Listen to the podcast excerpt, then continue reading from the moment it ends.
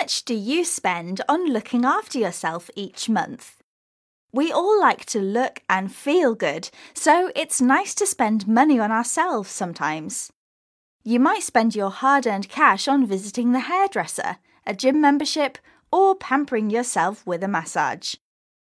When it comes to hair and beauty, the average UK household spends just under 2% of their budget, according to personal finance experts Nimblefins. That's about £38 a month if you have an annual salary of £30,000. Areas that were looked at in their survey included toiletries, cosmetics, and related electrical appliances like hairdryers. However, it seems that some people spend much more than that. The booking app for all things aesthetic, Pamperbook, carried out a survey in 2022 of 900 UK salons and freelancers. The results found that female clients who use the app spend on average £1,000 per month. The survey showed that the most popular treatments were lashes and lip fillers, while customers frequently visited hair salons for a blow dry.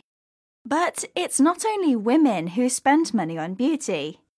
Though men and women visit spas more or less equally, according to the International Spa Association, or ISPA, men spend more on treatments. A national survey in 2019 found that male participants spend more on massages and facials per year than women £501 to £445. Garrett Mersberger, head of the ISPA, said men are more aware that it's not just a thing I go to to get pampered, it's an actual lifestyle choice with benefits to my body, my wellness. Whether you tend to spend money on these things or not, it can certainly feel good to treat yourself every now and then.